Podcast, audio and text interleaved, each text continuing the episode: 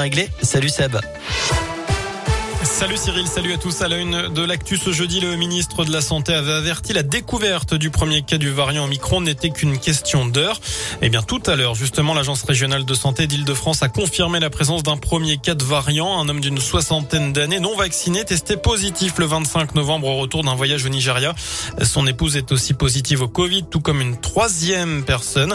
Et puis un deuxième cas a par la suite été détecté dans le Haut-Rhin. Il s'agit cette fois d'une femme de retour d'un voyage en Afrique du Sud. Elle avait un schéma complet. Hier, le gouvernement avait annoncé de nouvelles mesures. Les voyageurs en provenance de pays hors UE devront fournir un test négatif de moins de 48 heures à leur arrivée sur le territoire. La situation sanitaire qui continue de s'aggraver, presque 50 000 cas supplémentaires lors des 24 dernières heures.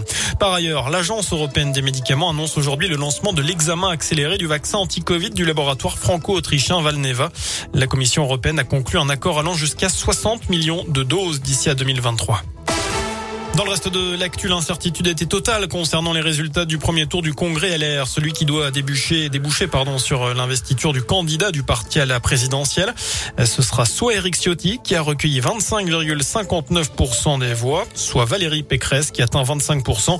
Ils ont devancé Michel Barnier qui termine donc troisième avec un peu moins de 24% et Xavier Bertrand seulement quatrième avec 22,36% des voix. Philippe Juvin n'a lui récolté que 3% des suffrages. On connaîtra le candidat des Républicains samedi après-midi. Chez nous, direction le quartier de Château-Creux, la rue Cugnot est encore fermée aujourd'hui pour la mise en place d'une grue de 64 mètres.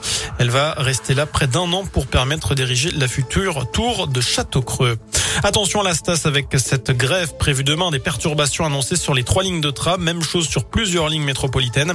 Enfin, une douzaine, une douzaine de lignes seront complètement à l'arrêt. On vous a mis la liste complète sur radioscoop.com. Enfin, 30 ans après, l'émotion toujours intacte pour fêter l'anniversaire de la victoire française en Coupe Davis. C'était en 91 à Lyon. Henri Lecomte a présenté hier un documentaire d'une vingtaine de minutes qui revient sur les moments forts de la compétition jusqu'à la finale. C'était face aux États-Unis, considérés à l'époque comme la meilleure équipe au monde. Avec leur capitaine Yannick Noah, l'équipe de France avait alors réalisé l'exploit. Henri Lecomte raconte son envie de partager ce moment d'histoire à travers un documentaire. Je me suis dit cette année, pour les 30 ans, j'avais envie voilà, de dire merci au staff, merci aux personnes de l'ombre, celles qui nous ont soutenus, encouragés, euh, dorlotés, euh, cajolés, les kinés, le docteur et tout. Parce que je pense qu'au tennis, on a la chance d'avoir un sport qui est individuel au départ, mais aussi sport d'équipe. Donc il faut savoir aussi redonner, retransmettre et dire merci à ceux qui nous ont vraiment aidés. Et c'est tellement fantastique d'avoir fait ça. Quoi. Sur les pas du lion, c'est le titre du documentaire disponible gratuitement sur la chaîne YouTube d'Henri Ça s'appelle En Replay. Voilà pour l'essentiel de l'actu. Excellente fin de journée.